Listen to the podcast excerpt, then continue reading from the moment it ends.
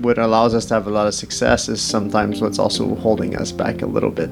It was like a, a parking merry-go-round of hell. Every lap is its own race, and you're probably not going to ride the same line. The rumors are true. Yeah, here's, here's your bike. Here's your bike. I'm like, I got it "Oh, all I- ready for you. If you eat a frog first thing in the morning, that's the hardest thing you're going to do all day.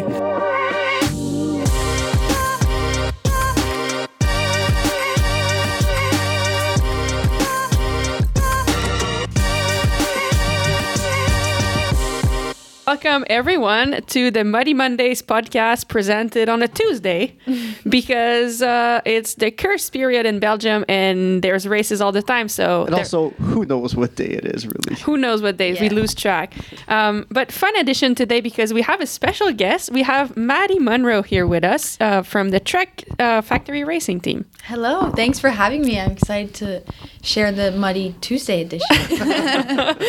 Thank you. Uh, so, even if it's on a Tuesday, the Muddy Mondays podcast are still presented to you by our friends at SRAM and our friends at Rapha. So, yeah, yesterday was the Boxing Day World Cup. So, on the 26th of December, in, let's see how I pronounce this. It's written Gavere, but I think it's Havre or Havre. Do you know? I've heard Havre. like Havre. Havre, Yeah, Uh, Havre. Okay. yeah. I should have I should have asked uh, one Belgian Some person to tell us, but your throat. yeah. Get it going. Flagma. um, yeah so i mean here we are how do you feel the day after after this race which looked very heavy uh, i mean i experienced a tiny bit of it but heavy tough yeah. course Yeah, for sure. That was I definitely finished the race and felt pretty smoked. I think I got, you know, maybe like 10 hours of sleep last night, so that helped a lot. and I went for a recovery ride today, so I'm feeling pretty good now actually. I think yeah, the legs have come around and honestly feel like I could go race again tomorrow. So and are you no, Okay. Yeah, okay. Yeah. I'll race my next one will be Loenhout. on Okay, the cool. 30th. So, nice yeah. um all right let's go about let's go Why, why, why do you, why are you not sore? Like, Yeah, I why, mean- what happened? I'm sore, but, not but it- racing? I'm actually sore, but not A from different racing. um, so yeah, yesterday I we were pre-riding actually kind of together with Maddie um, and Caitlin, and I there was one descent that it was it was slippery at that point, and I wanted to see. Sometimes I like to see in pre-rides if I can do a section really fast and like kind of what's the speed limit because I'm telling myself if I crash well, at least I won't crash in the race. Like I'll know the limit. And if I don't crash, then it gives me confidence that I can do this section really fast. Um, it's not always smart to do that. I mean, yesterday I actually ate shit. So I was going down and then all, I mean, w- my view of it was like, at first it was going really fast. I'm like, oh, yes, this is great. I'm in the rut. I've got this. And then suddenly I kind of couldn't turn enough and I saw the pole of the fence around, like a wooden pole of the fence. And I saw it coming. I'm like, oh shit, shit, shit, shit. And then I went straight in it uh, and over the bar. And honestly, like at the moment, it didn't hurt too bad. I was like, oh, I'm okay. Like I, I was my my arm and my my uh, hamstring was hurting a little bit, but I thought it was just like I hit it, so whatever. So it was hurting when I was walking, but I could pedal no problem. So that was it. Like I didn't think more of that. And then I did a warm up. I never even considered not starting the race. I was pumped for that race. Um, so yeah, did the warm up. All was good. Started, had a good start. Was maybe in the top fifteen or something. Yeah, And then group.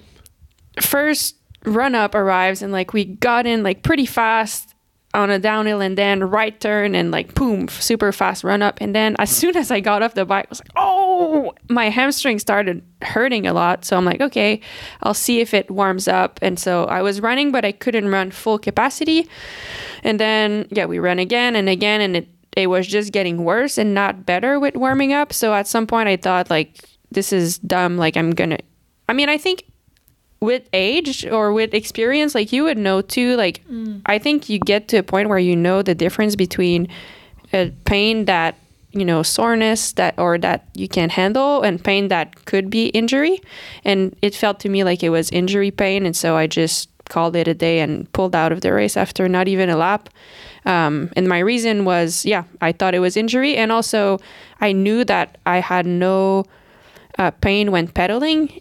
And this one was the one race that had the most running of probably the whole the next ten days. And there's six other races in the next ten days, so I thought I'll just save it for the next ones.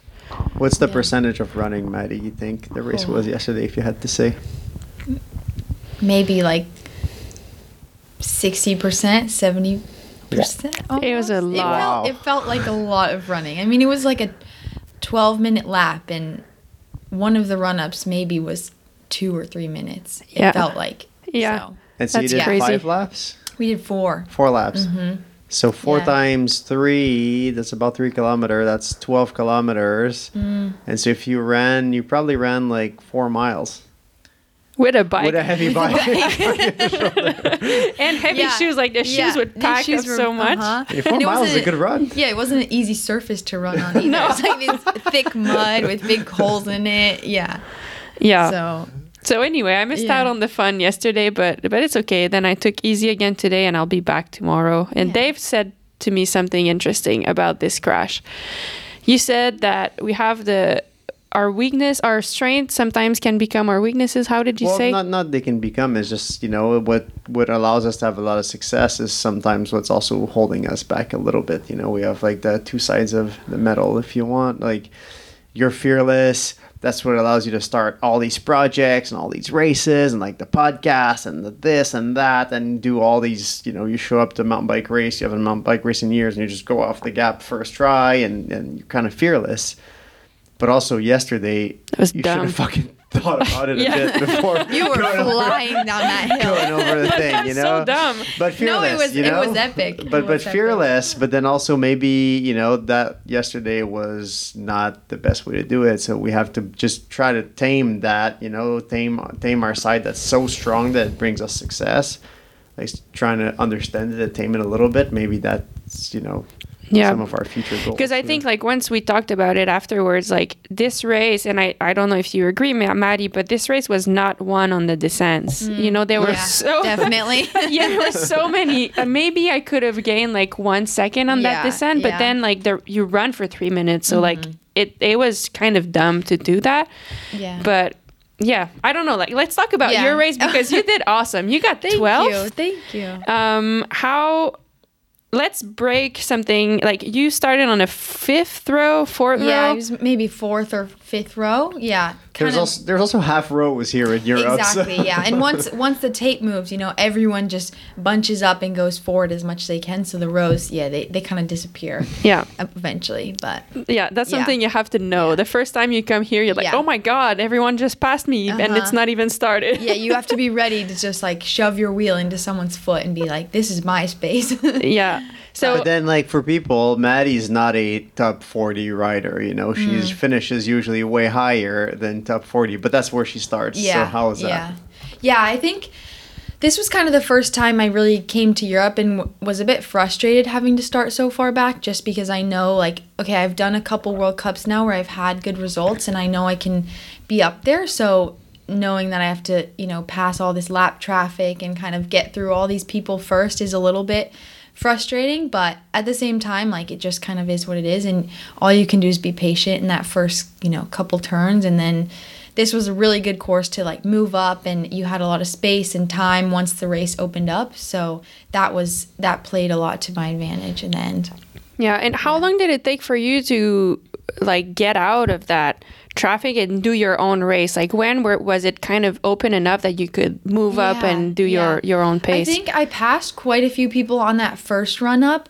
That was kind of the first step. And then I think it didn't really open up until the final really long hill that we were running up, um, where I felt like, okay, now I have the speed and the space to like do my own race. And so kind of took like maybe three quarters of the first lap. okay. Yeah. Okay. So not Yeah. too bad. Yeah, it wasn't too bad on this course. I mean, mm-hmm. you know, it's not too bad in terms of like it could be worse, but also at that point you're a minute back. Yeah, From the exactly. first from the riders, first yeah. riders, and Yeah. you probably went harder because you did, you know, an extra couple hundred Yeah. meters just because you're going around people and you're stuck and you're not riding your mm-hmm. own speed, Yeah. so still sucks. Yeah, Yeah. you have to use a lot more energy to make these passes right away and burn matches to get as far as you can, as close as you can to the front group because, yeah, they're already like halfway down the course by the time you hit the first turn. It Yeah. feels like. Yeah. What goes Yeah. into your mind in those situations? Like, I don't know. I'll think. I'm thinking about where I was yesterday, Mm-hmm. for example, and when like there's so many people around. Like, what I Mm-hmm. try to do if I'm having a good race, usually I it's because I'm like looking around and being like, okay, I can pass here, little sprint, can Yeah. pass here, little sprint. But if I'm not having a good day, usually it's because I don't I'm not aware enough of what's going Mm-hmm. around me and then I just like get stuck into my own person and then I miss the opportunities of like passing people. So like what was going on in your mind? Like what do you look for? Like what's what's going yeah, on? definitely. I try and look for a lot of holes too. You know, gaps in between people where I know, okay, I can run through these people really fast right now. But I think the biggest thing is just trying not to get too frustrated with it and mm-hmm. getting really stuck in the fact that like there are so many people around you and you have really very little control over what they're doing and just thinking about okay what section is coming next like how can i attack this next section and maybe how can i pass like the most efficiently and make it stick so that Yeah. i don't have to burn this energy anymore throughout the race to pass these people So, Yeah. yeah i think for me it's a lot of just looking ahead and um, thinking about how i can use the course to make good passes I love that you said clean passes and make it stick because Mm-hmm. that can be a challenge here where I mean now we talk Half about passes, stuck on the inside, Totally. overgeared, foot down. Yeah. then suddenly Ten girls go pass- by on your left. yeah that or like i mean we talked about how what you're thinking and how you're trying to pass and how i'm doing it but everyone Yeah, like the has the 80 people idea. Mm-hmm. are have the same idea and want to do the same thing at the same time so like i've had it a few times here like yes the half passes but also sometimes like that one person will use all her energy to make sure you, she doesn't you don't pass her on that little section Yeah. and then it's like fuck then you're stuck behind for another like Mm-hmm. one minute and then she drops out right. so it's like making them clean so that okay this person is out of the way forever Yeah. Mm-hmm. then I keep going And so I think knowing too, like in Europe, it is definitely different from the US where, you know, like people, once you pass them, they're still going to fight you for that pass. Like I feel like a lot of times in these US races, sometimes you can pass people and it really gets in their head and then they kind of give up and will give you the spot. But in Europe, like these girls won't give you an inch. So if you aren't super aggressive and, you know, make that pass really stick, then they're just going to pass you right back again. Mm-hmm. yeah Yeah. and Why? Well, go ahead. I mean, yeah, I, I, I want to share with, with people, and, and it'll, it'll lead us to a few questions, but you're doing so good. You know, you have all these big results, and, and we both wish you would have raced the elite U.S. nationals because Yeah. we think you would have killed it.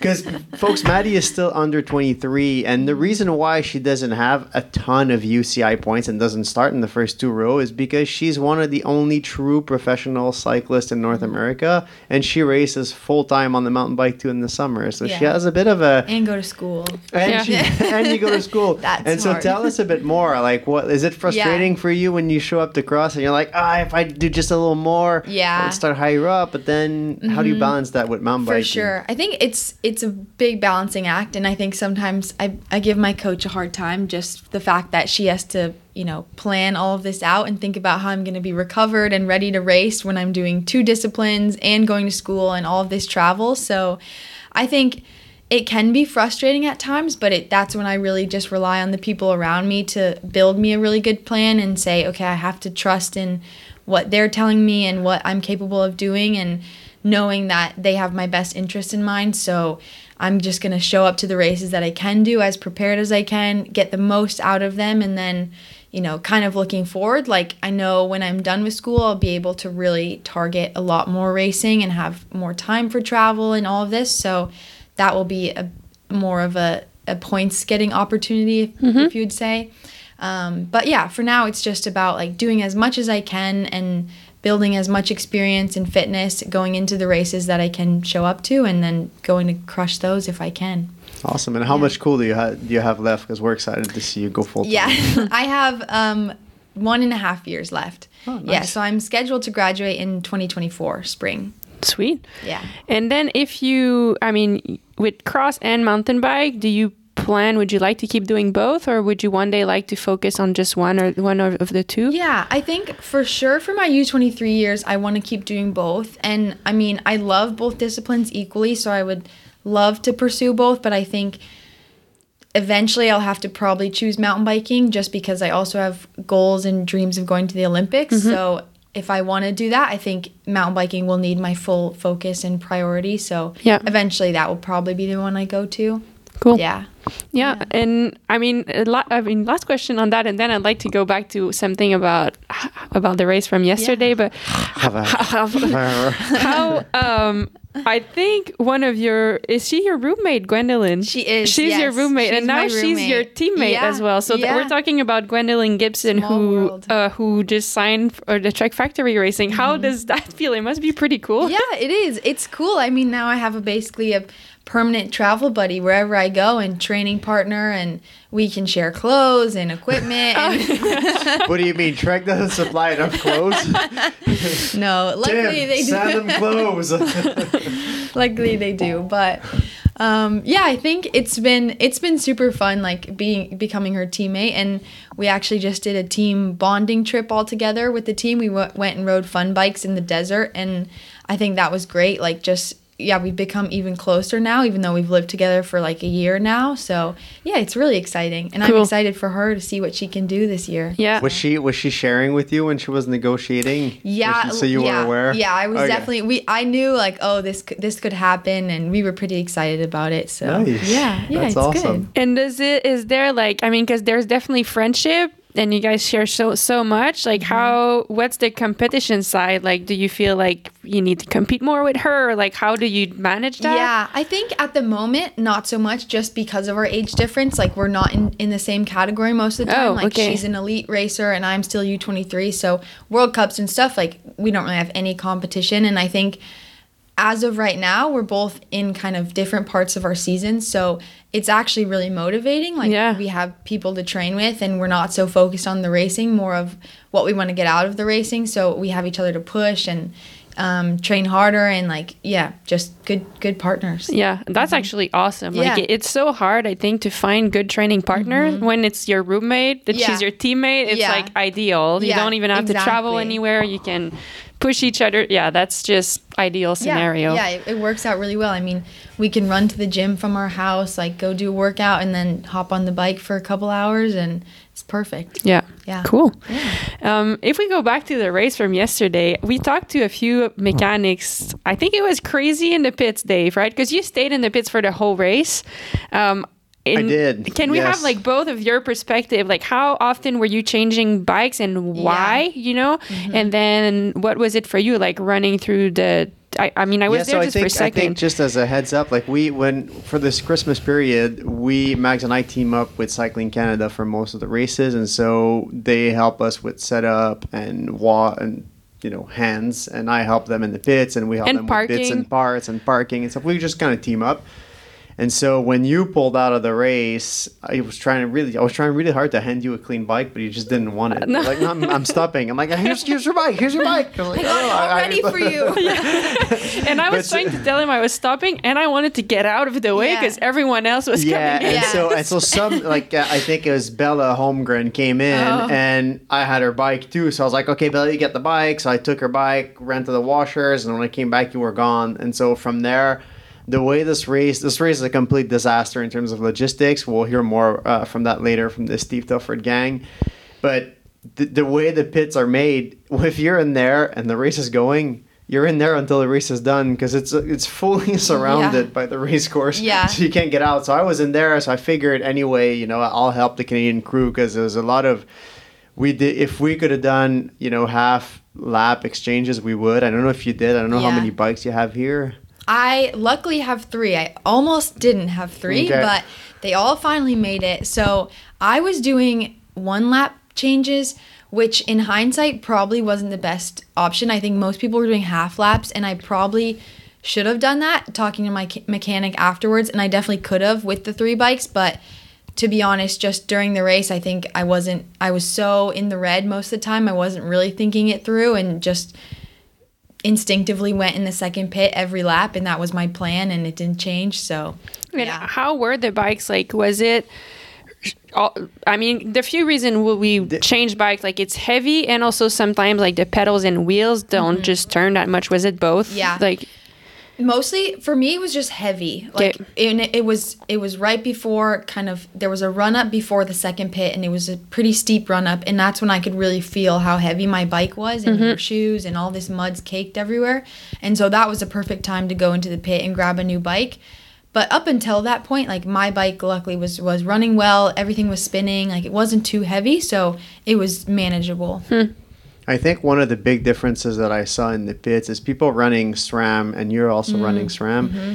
We're, we're all running one by with SRAM, mm-hmm. and so there's really not much on the frame around the crank area, you know, crank BB area. Yeah. So that kind of cleared, and the wheels were turning. But a lot of the, if, if people have watched the coverage, they've seen a lot of chains dropped and a lot of wheels that just wouldn't turn. A lot of people riding Shimano have a front derailleur here in Europe. They're still riding two by a lot. And so those bikes, they were lit- absolutely changing every half Yeah. lap because with the derailleur, the cable, and like all the stuff going around that There's BB so clearance going area, like wheels just wouldn't turn. yeah And so, so Totally. that's uh, we saw a lot of exchanges, and I think actually, Puck said something about that. Like at some point, she Yeah, said she was riding with Shirin, and she said it was so dem- un- demotivating to see that her wheels were not turning and that.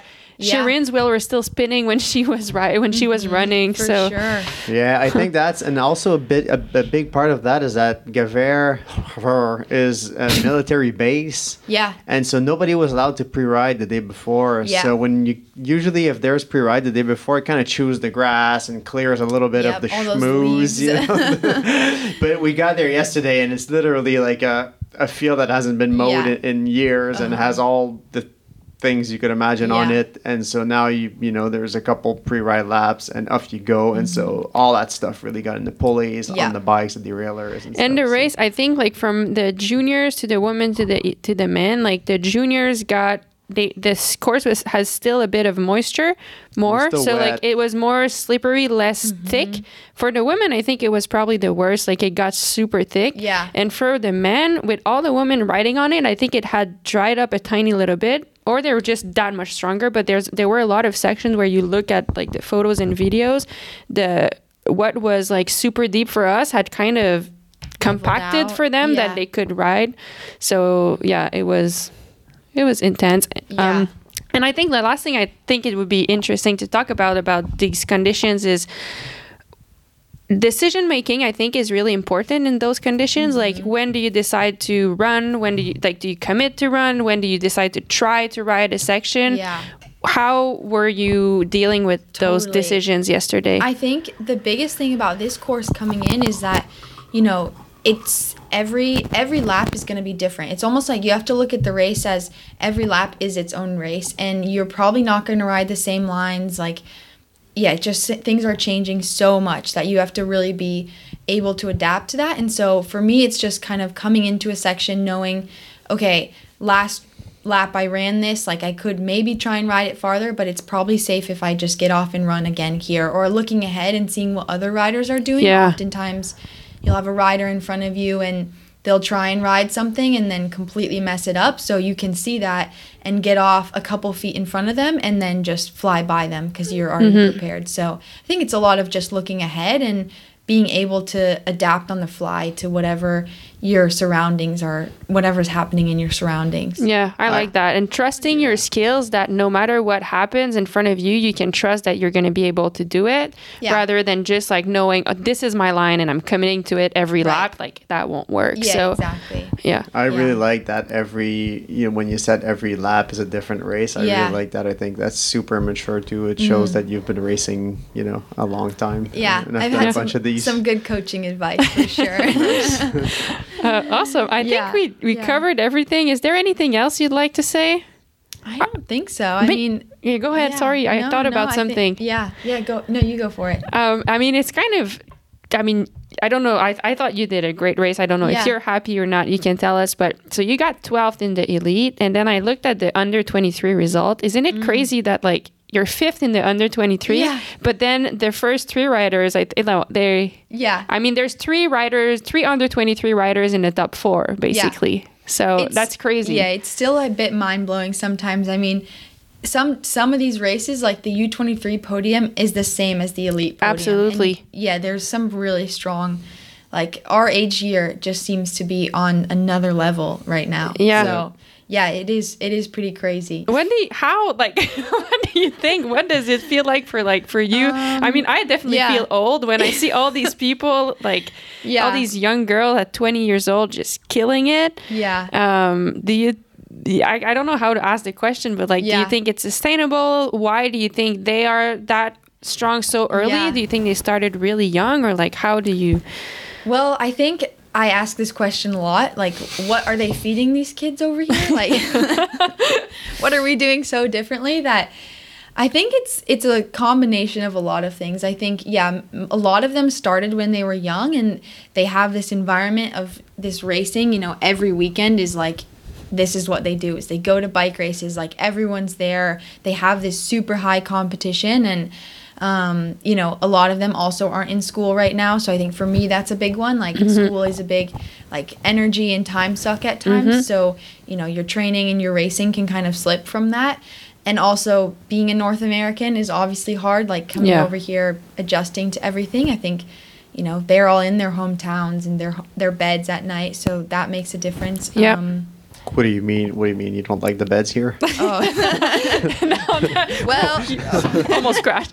Yeah, you don't need to convince us about that one. Like I know it, it is just like what do you mean? This is my favorite bed. yeah.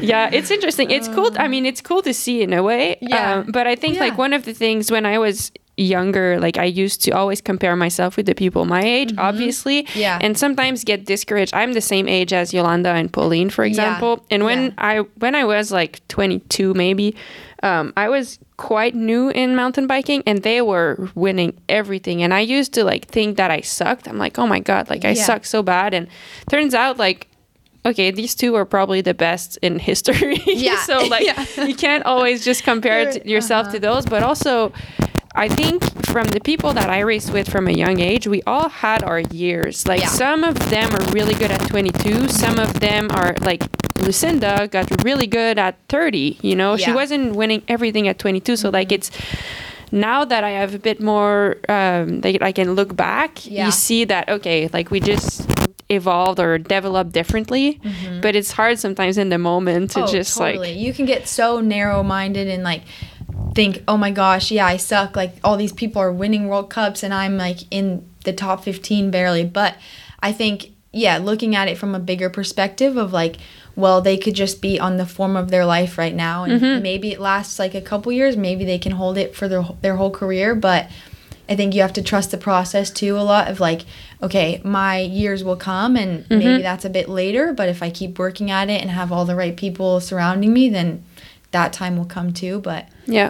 Just might not be right now. Yeah. So yeah. No, that's cool. I mean, and you've been you've been like constantly progressing every year, and like I mean, you're so close to the top ten now in an elite race. Like that's huge. So, So hopefully, yeah, we just keep working towards it. But Yeah. I did, yeah. When I I passed Pauline in the race, since you mentioned her, like, and I was like, oh my gosh, I was having such a big fangirl moment. I was like, did that just happen? Like, I just passed her.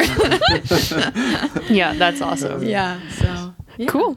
I mean, on that note, I think we'll go to listen to the snippets of uh, the weekend. I'm here with Franz Bernstein after his uh, podcast debut last week. People loved him, so he's back for round number two. We are parked in Asper Gavere.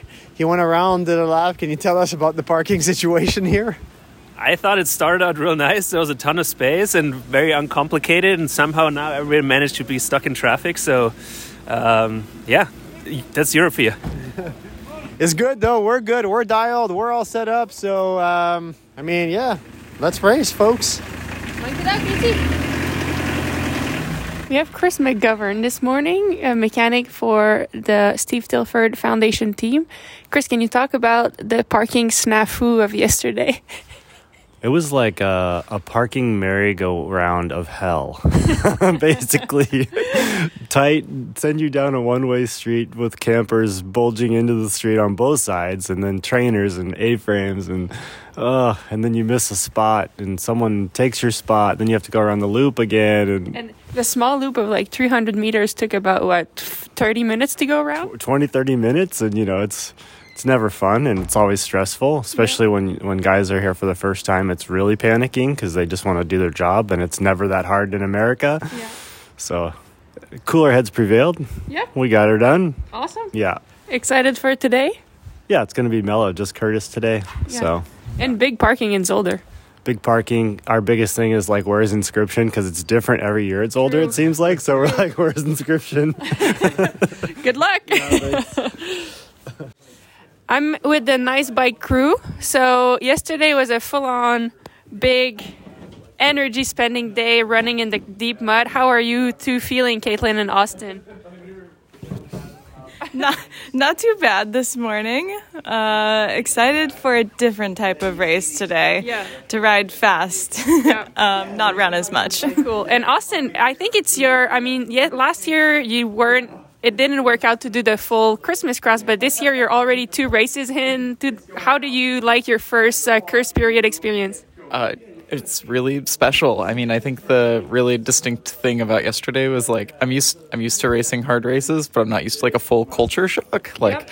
Thousands and thousands of people at the course, like navigating everyone just to get to the start line, and like just hearing hoots and hollers everywhere. So yeah, it's uh, it gives you a lot of life and energy, which is cool. But yeah, definitely slept in a little. Yeah, yeah. I mean, well deserved slave sleep in. But you'll see today's fun, really fast, and probably a lot of people still.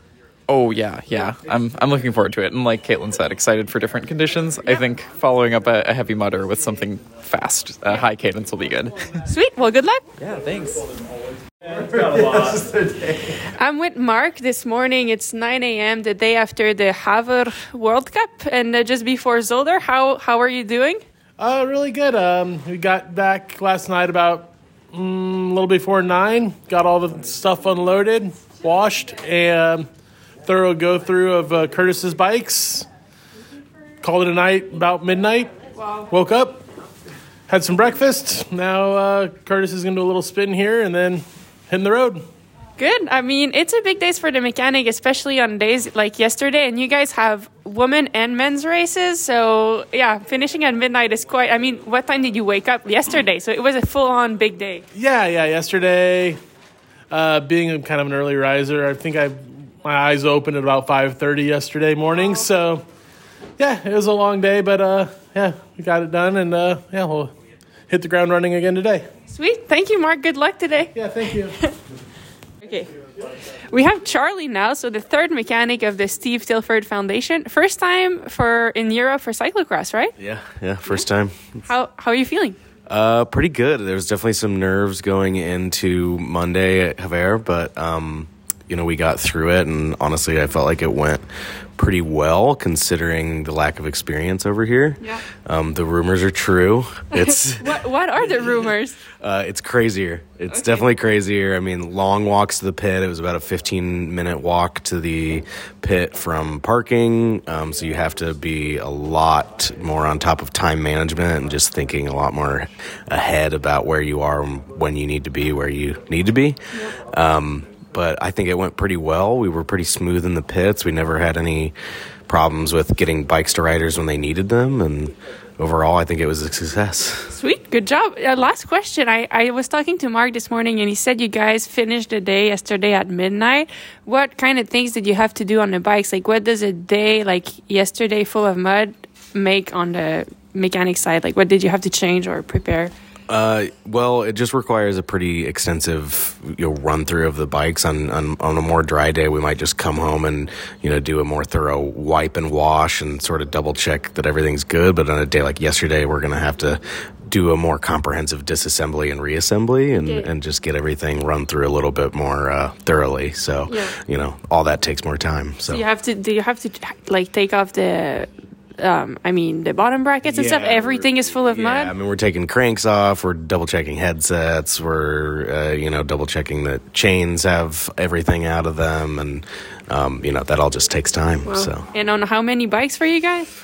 Well, so luckily with um, Curtis being our only racer today, um, we only did that on his three bikes, and then just got Raylan and Lizzie's trainings bikes dialed. So that was five bikes. But you know, l- yeah, later on in the season, um, when we have our next back-to-back race days, it'll it'll be nine bikes that we have to take care of. So it also felt like a little bit of a trial run as far as how quickly we can do that and efficiently we can do that. So. Well, good job because you went through the hardest one on your first time, so you're you're good to go for the rest. Yeah, Thank you, thank you, Charlie. Thanks. One thing we forgot to talk about, Mark, I didn't realize this was actually your first uh, big European race being a mechanic for, and you got probably the worst conditions, super what ankle deep mud. Yeah. How many bike exchange? Like every half lap? Yeah, every half lap. I think there was one lap where we did like a full lap. Um, but yeah, we were talking as we were walking away. Um, there's a quote by Mark Twain. It's something about eating the frog. And I think it goes, um, if you eat a frog first thing in the morning, that's the hardest thing you're going to do all day. so that being like the first European cross race is kind of fitting. And that one kind of stuck in my head last night. So that one, uh, yeah, that one is just kind of like the mantra. So hopefully, uh, things settle out. But even if they don't, You've seen the Yeah, there we go. You've eaten the frog. yeah. All right, thank you. Thank you, everyone, for sharing the snippets. Um, I'd like, before we get to the questions, I'd like to take a second to say thank you to our partners, Rapha, and to our partner, SRAM, for presenting this episode of the Muddy Mondays podcast. And they. Ma- Maddie's missing out on Rapha, but she's also partnered But with yeah, SRAM. thank so you, that's good. Yeah. yeah. I mean, we talked about how good the the SRAM equipment was yesterday Yeah. in the mud, and we'll get into Rapha in a second because one of our question is, um, what is your go-to kit for racing in temperatures around zero degrees Celsius, so freezing point, from a base layer base layers perspective onward? Uh, so like from the base layer, and then what else? Coming from Broken Eye, 1996 or 1966. No, from Joshua McKenna. Um, what do you do for racing under zero, like when it's free, around freezing point? Well, I first think about if it's raining or if it's dry. I think that makes a big difference. Yeah. If it's dry, then I'll definitely wear more clothing. Um, usually, I wear a base layer, a thermal skin suit, and leg warmers. If it's if it's like especially chilly outside. Um, but if it's raining, then I'll probably skip the leg warmers because those tend to just like absorb water and then they Yeah. just keep your legs cold. And then you do embrocation in that case? I never have. No. Oh, really? Yeah, I've never tried it. So, Okay. Yeah, I maybe I will one day, but for now I just kind of send it. yeah, I mean, if you want to try, I, we have Yeah. some that we can share. But I like to do do, embrocation. yeah. So usually, Yeah. Mm-hmm. if I'll do embro, same thing. Like if it's raining, I won't do the leg warmers because they become heavy and they stay wet, so you're just more cold. Yeah. Um, but then the embrocation is cool. Like usually, I do my warm up. And then I'm lucky, maybe I'm a princess, but Dave puts it on me. Our So- Swannies would Yeah. with Trek, so no, you, yeah, okay. Yeah. So we're all princesses then. Yeah. It's nice. Like I put it just then and then it does feel like I I because I hate when my legs are too cold. I don't feel them and I don't Yeah. feel like I can, I can race well. yeah, Um, but yeah, I do kind of the same for you uh, in terms of base layer. I'll do like the the Rapha sh- uh, sleeveless base Mm-hmm. layer, which is like pretty thin. That's around zero degrees, and then the thermal skin suit. Actually, mine is not thermal; it's just long sleeve, but the bottom is a bit more warm, so then the legs stay warm. Mm-hmm. And then if it's really cold, then I'll do a long sleeve. Uh, long sleeve base layer. Mm-hmm. Yeah. What do you do for? Do you change your gloves or do you put headband sometime? if it's if it feels really cold, I would do a headband, but generally I don't. Yeah, usually I'll warm up with one and then kind of get hot enough where I can make it to the line and like survive those five minutes of call ups and Yeah. and then once we start racing, I forget about it. So Yeah. yeah. And gloves, I generally wear a long fingered glove, like a um hundred percent makes a long fingered glove, and they're not thick. They're just like normal kind of mountain bike gloves. Yep. and I usually just wear those because I like to really be able to feel my hands. Yeah. But I could never wear no gloves at all. Me neither. Some people do Yeah, that, and I yeah, couldn't. I think they're crazy. yeah. so yeah. okay. Yeah. Cool. Well, thank you. Uh, thanks for sharing. And Dave, you had also a question. Well, I, I don't, but I received the question. Yes. No. Fan. uh, the question was about uh, prize money and start contract and how does all that does that stuff work.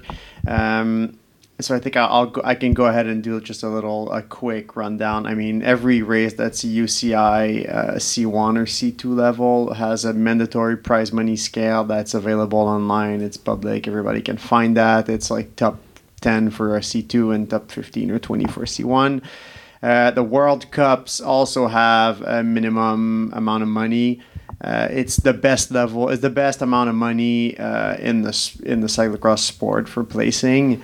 It's also much better than uh, mountain bike. If you're um, you know if you're curious, it's probably two or three times as much as mountain bike. So I guess as an example, when Max was fifth in Val di Sole, she got twenty five hundred Euros. euros, and then Maddie probably got a thousand ish for being around the top ten this weekend. Um, then these series races here in Europe, so the Exact Cross Super Prestige and the um, X2O, Badkamers. Bad Cameras Trophy.